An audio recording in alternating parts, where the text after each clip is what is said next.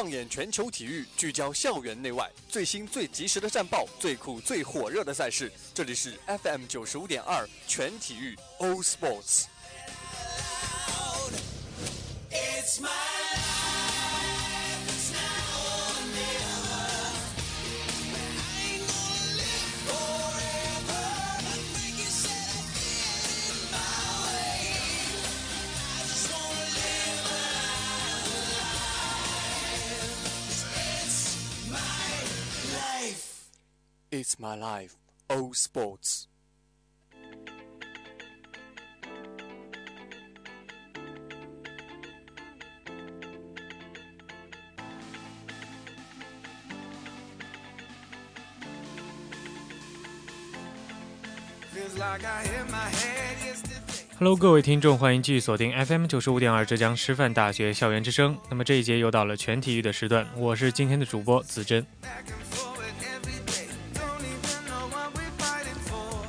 其实我昨天也是亲眼目睹了一场 CBA 的联赛，那就是北京首钢对阵佛山队的这样一场常规赛吧。那么最终也是通过里根的一个极具争议的补篮去绝杀了对手，帮助北京队两分险胜。但是这场比赛中呢，不仅仅是这一个球，整场比赛其实都充斥着一个争议啊。那么包括佛山队的总经理、主教练都是对裁判的判罚有着诸多的不满。那么在赛后呢，客队也是客队的主队的球迷也是包围了北京队的大巴，大骂黑哨啊！可能不仅仅是我们的 CBA 联赛，我们的中超比赛也是经常会陷入到这样一个巨大的争议和无尽的口水战之中。但是我们的今背今天的背景聚焦呢，也是同样要深入这样的一个口水堆口水堆里面去，去一探非法的一个受贿的丑闻了。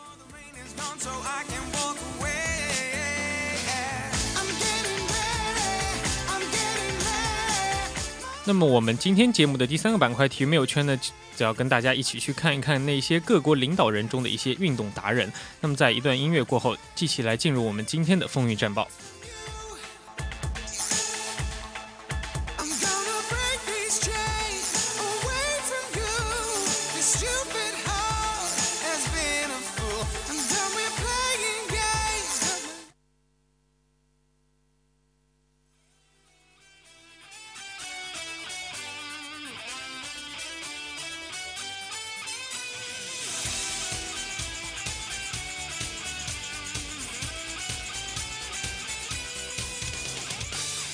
首先是足球方面，北京时间十月二十三号，二零一四至一五赛季西班牙足球甲级联赛第十二轮一场焦点战在诺坎普球场展开争夺。巴塞罗那主场五比一大胜塞维利亚，梅西帽子戏法打破西甲进球纪录，成为西甲历史射手榜头名。巴萨以两分之差紧追皇马，而巴萨的对手皇马昨日也是拿下大胜，客场四比零拿下埃瓦尔。C 罗助攻 J 罗得分后梅开二度，本泽马也打入一球，皇马九连胜领跑积分榜。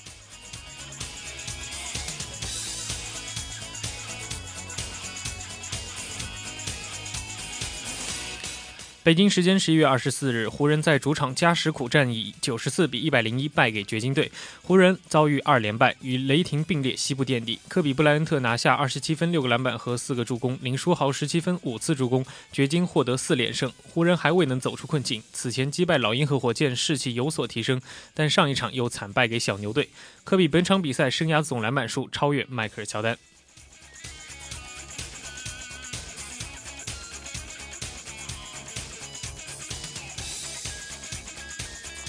斯诺克方面，北京时间十一月二十三号，二零一四斯诺克欧巡赛第四站继续进行。在第二比赛日进行了下半区前三轮的争夺，中国选手傅家俊状态出色，李盈峰、希金斯力克帕特里克后挺进十六强，而周跃龙和田鹏飞被淘汰出局。其余比赛中，墨菲、特鲁姆普、威廉姆斯等名将成功杀进十六强。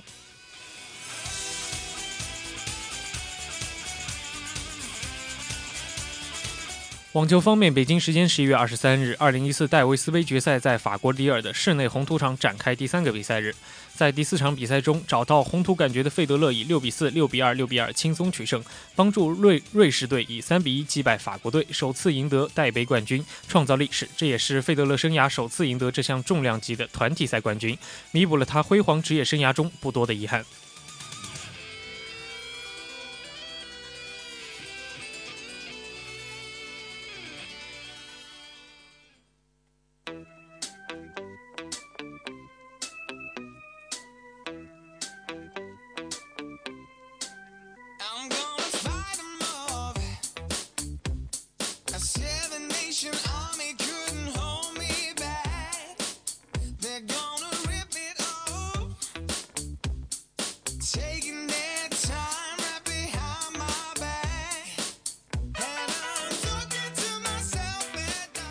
现在就让我们一起来进入今天节目的第二个板块——背景聚焦。FIFA 深陷世界杯社会丑闻，世界足坛再现波澜。其实，无论是我们中国的足球，还是世界的足球吧，在不断发展前进的过程中，也会伴随着一些不停、不会停止的一些争议了。那么近日来呢，世界杯的贿选丑闻也是愈演愈烈啊。先前被指证说是贿赂非法取得2022年世界杯举办权的卡塔尔，现在被爆出来则是一身清白。那么之前作为原告人的英国队则是陷入了贿选的这样一个指控。那么这也是引起了英国足联的强烈不满。那么诸如德国、意大利等等的欧洲足球强国也是一同加入了力挺英国的一个阵营，甚至是声称如果没有得到妥善的处理，欧足联将会整体退出 FIFA。那么可以想见，整个足坛将会陷入到极大的动荡之中。那么今天的全体运呢，就让我们一起来聚焦这样一次事件的前前后后。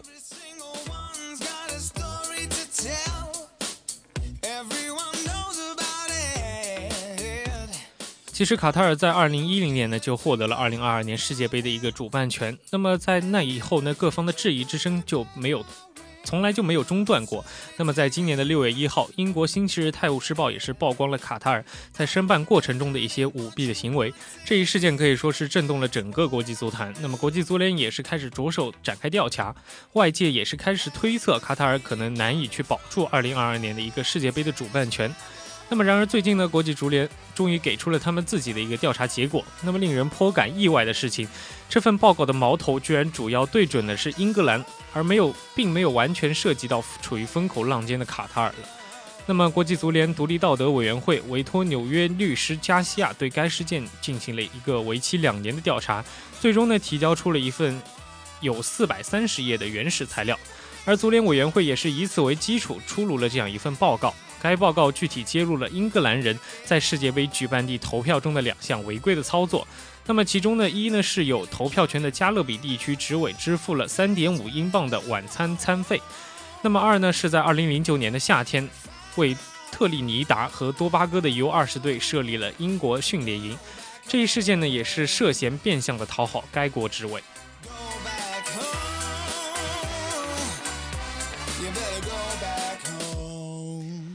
但是之前一直都被怀疑有舞弊行为的卡塔尔，在这份报告中呢，并未被提及。英国《星期日泰晤士报》也是曾报道，前亚足联主席卡塔尔人哈曼曾在2010年申办期间，利用其名下的一些公司或者是基金组织，先后向国际足联执委行贿的一事，在报告中也没有。相应的一个调查的结果。那么前非法之位哈曼呢已经被终身禁止参加足球活动。卡塔尔方面宣也是宣称自己的申办与哈曼的事件是没有牵连的。非法的最近报告中呢也未对卡塔尔的申办提出任何指控。可以说呢这一这样的一份国际足联的报告是让卡塔尔方面松了一口气，但是却让英国方面恨得牙痒痒。从这份报告中呢也可以看出国际足联方面并不打算对卡塔尔申办世界杯的这样一件事情去进行深究。那么，另外两天前，欧足联主席普拉蒂尼现身北京，并在接受采访时呢表示，2022年卡塔尔世界杯确定将会在冬天举办。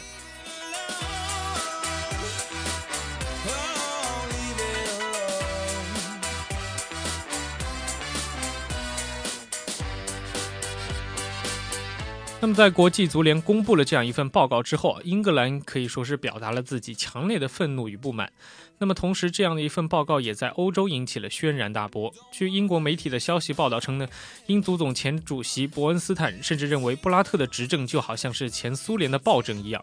而足球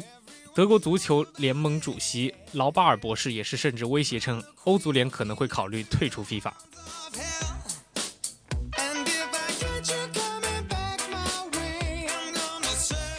我之前也曾提到过，世界杯申办的调查报告呢，是由美国前检察官加西亚去完成的。值得一提的是呢，就连这位检察官本人也对 FIFA 只公布了部分的调查报告表示自己的不满。那么加西亚也是认为国际足联歪曲了部分事实，同时也是掩盖了大量的事实。英国媒体对于 FIFA 公布的调查结果是大为不满，《每日电讯报》甚至是讽刺道，布拉特准备让地狱去承办2026年的世界杯。而英足总前主席伯恩斯坦在接接受采访时，也是去声讨国际足联、欧足联的会员国应该去展现他们团结的力量来，他们必须考虑集体退出下一届世界杯。随后呢，这位英足总的前掌门人也是补充到，除非国际足联进行合理的改革，包括布拉特不能再连任第五届，英格兰作为一个会员国是无法做到这些的，需要将其他国家一起去联合起来。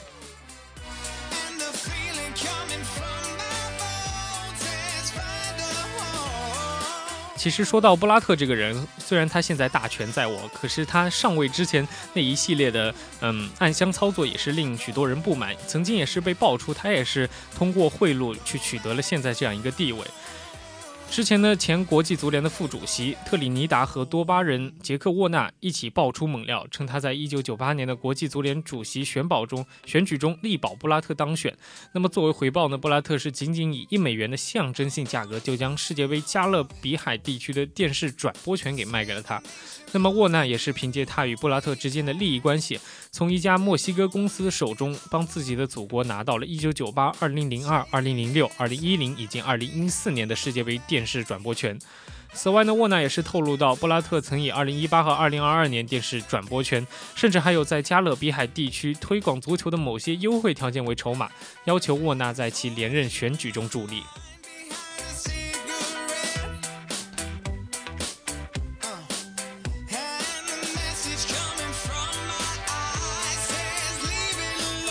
通过这些手段上位之后啊，布拉特在自己的位置上也是并没有能够达到，嗯，各个各个国家足联的一个满意吧。那么伯恩斯坦也是去形容到布拉特在国际足联的统治，就好像是前苏联的暴政一样，说国际足联真的是就好像某种集权的组织，这有点让他想起了苏联的帝国，不允许任何人开口反驳他们，否则的话就会被镇压和消灭。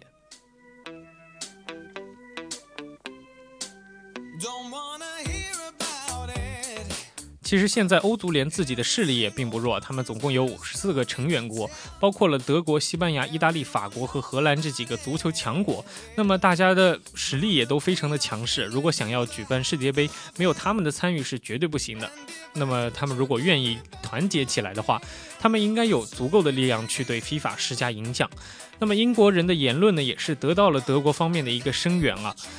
如果说以英德为首的激进派能够成功劝说欧足联脱离非法的话，那么世界杯将会遭受到前所未有的一个打击。德国、意大利、西班牙等欧洲豪门将缺席这项最高级别的足球赛事，那么世界杯这样的一个比赛将会无人问津。对于非法来说，也是一个毁灭性的打击。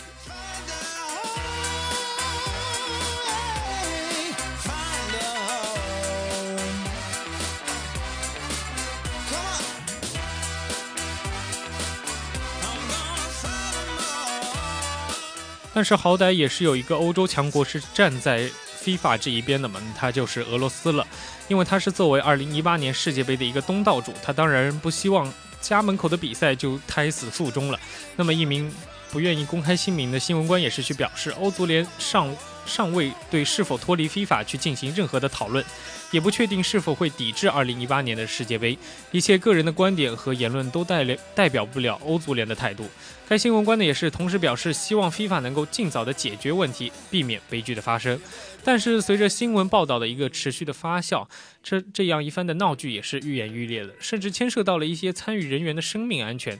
一名参加过2022年卡塔尔世界杯贿选调查的线人在19号表示，他和家人目前正在处于美国联邦调查局的保护之下。这名证人的名叫费德拉·马吉德，他曾在卡塔尔举办2022年世界杯的小组中工作。在国际足联调查世界杯贿选案的时候，马吉德以匿名的方式向国际足联首席调查员美国律师加西亚提供了相关的证据。但是现在他也是被进行了一个非常强大的针对。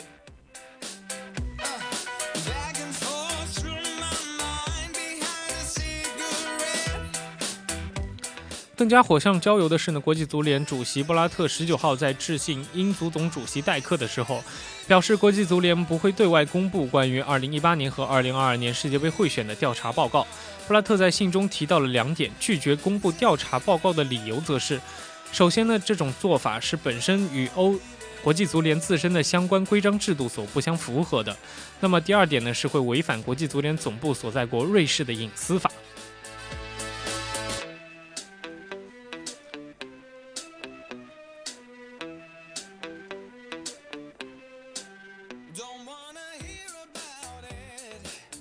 其实，在世界足球的领域呢，欧足联和世界足联的矛盾一直都是一个公开的秘密吧。其实，国际足联与欧足联的矛盾也是由来已久了。作为世界范围内拥有成员国最多、影响广泛又鲜有权力机构能够去监督的一个组织，FIFA 近年来的一系列内部腐败问题，可以说是遭受到了广泛的声讨。不仅仅是圈内人，甚至是一个足球迷都有看不下去的时候。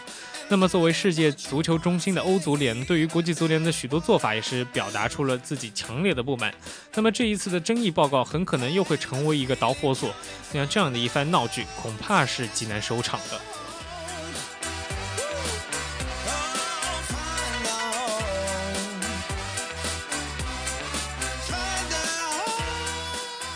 听了今天节目一大堆的事实陈述之后呢，可能大家有点厌烦了。那么子珍接下来就为大家来介绍一下几大著名的足球界的丑闻吧。那么首先呢，就是电话门事件，是由是指意甲球队尤文图斯为首，意甲个别球队控制裁判的选定来打假球的这样一个事件。那么由于球队的电话被录音，最后成为证据被曝光出来，然后被大肆的报道，所以就被称为电话门事件。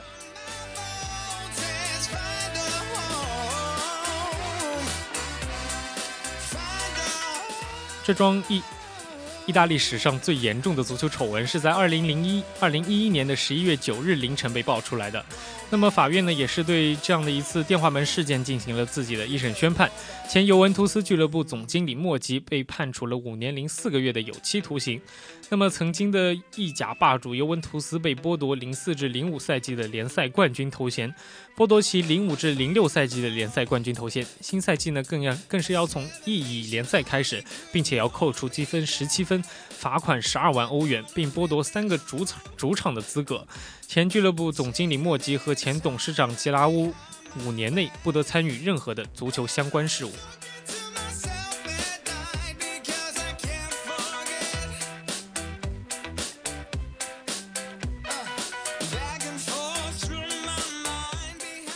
另外一支球队 AC 米兰虽然是被保留了赛下赛季参加意甲的资格，但是新赛季就要被扣除八分，上赛季扣除三十分，因此从新积分排名来看，排名第三。因此能够参加下赛季的欧洲冠军联赛资格赛，但是也要剥夺一个主场的资格，并且罚款十万欧元。俱乐部副主席加利加利亚尼九个月内不得参与任何有足球相关的事务。AC 米兰官员梅梅亚尼也是在两年半内不得参加任何足球相关事务。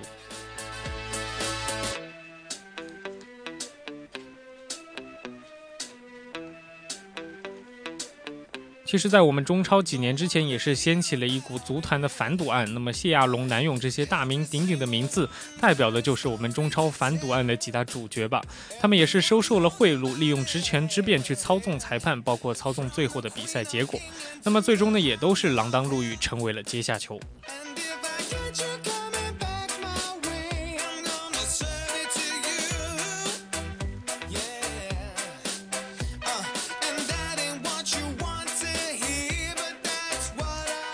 其实我们不得不承认的一点呢，就是各个国家乃至是世界足联中啊，确实是存在着许许多多的一个暗箱操作，也是确实有许许多多在黑暗中不能见人的一个交易吧，贿赂、假球、赌球等等，甚至已现在已经不是什么秘密了。可能我想亿万亿万球迷可以说是在足球上倾注了自己满腔的一个热情和真诚。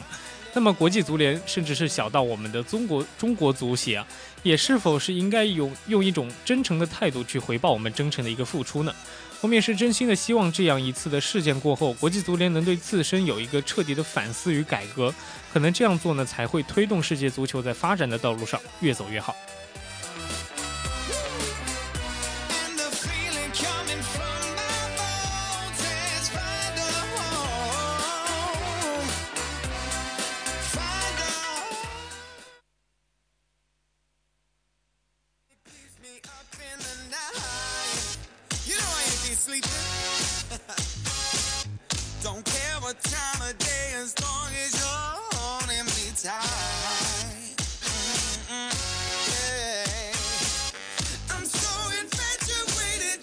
那么我们今天的最后一个板块体育没有圈中呢，就要为大家一起来盘点一下各国领导人中的运动达人。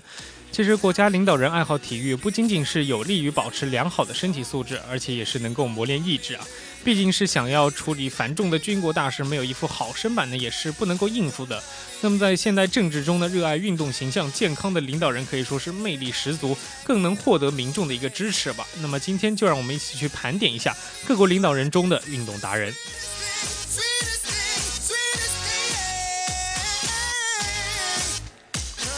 首先要谈到的呢是俄罗斯总统普京了。那么他一直是以一个硬汉的形象去出现在人们的视野里。爱好体育的他可以说是几乎无所不能啊。那么在去年出访韩国首尔期间，普京更是收获了韩国带给他的一个大大的惊喜。韩国世界跆拳道联合会称赞普京是对促进俄罗斯跆拳道做出了自己应有的贡献，为此也是授予他跆拳道荣誉黑带九段。那么，作为一个跆拳道的爱好者，在高兴之余，普普京也是非常谦虚的回应，他不是不认为他的水平可以获得如此高的段数。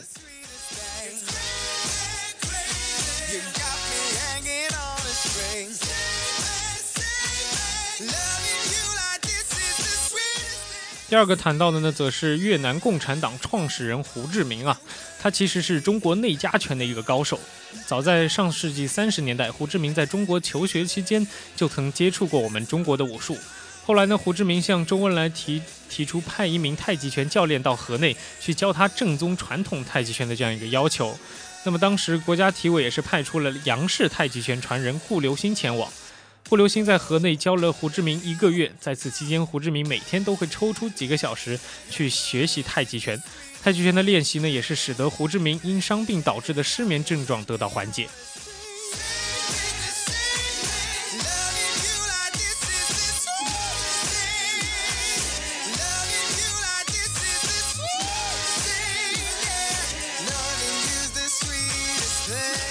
第三个要说的呢，则是美国总统、美国前任总统小布什了。他不仅是爱好棒球、美式足球、高尔夫、长跑和游泳，甚至还是一个狂热的越野骑行爱好者。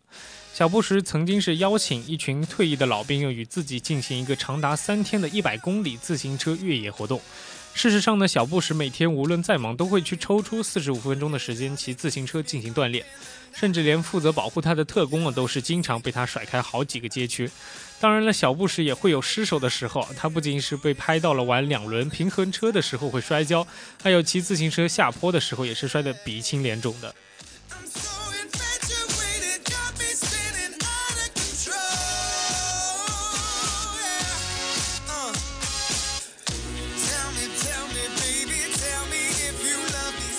我们最后要说到的呢，则是摩纳哥阿尔贝亲王，他可以说是一个极限运动的大神啊。他曾经是徒步到达过北极点。二零零六年呢，他亲自带领探险队到达北极点进行探险。迄今为止，他是唯一一位徒步到达北极点的国家元首。他的曾祖父阿尔贝一世是创立现代海洋学的一个先驱，在一八九八年到一九零七年期间，曾经四次前往位于北极圈内的挪威斯皮茨。斯皮茨卑尔根群岛去探险，但是都没有到过北极点。但是阿尔贝二世此举也是为了弥补祖先未能到达过北极点的这样一个遗憾。那么泰国国王普密蓬也是在瑞士读书期间，每天都会每年都会上山进行滑雪。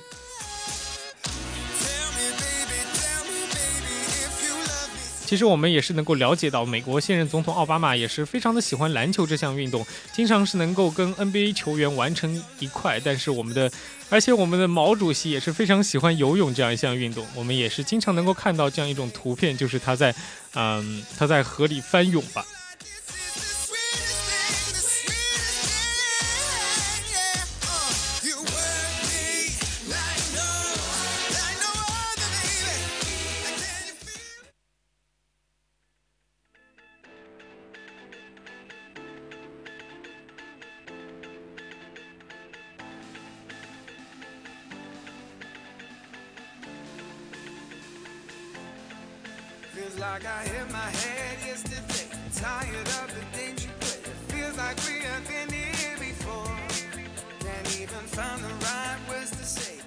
让我们一起来回顾一下今天节目的主要内容。那么，在我们的第二板第二个板块背景聚焦之中呢，一起来看到了 FIFA 是深陷世界杯的受贿丑闻啊。那么，世界足坛也是再掀波澜。其实，无论是中国足球还是世界足球，在不断发展前进的过程中呢，必然会伴随着一些不会停止的争议。那么，近日来也是世界杯贿选的丑闻愈演愈烈，整个足坛陷入了极大的动荡之中。其实呢，我们觉得。真，我们也是真心的希望，在这一次的事件过后，国际足联能够对自身有一个彻底的反思和改革，这样才会推动世界足球在发展的道路上越走越好。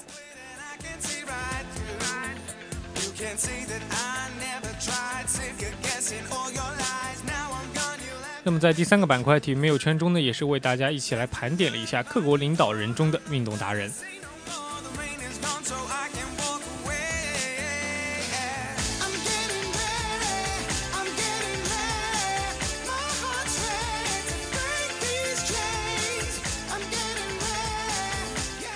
那么，在北京时间的十七点五十五分，这一这一期的全体育也要跟大家说再见了。我们下期再见，我是子珍。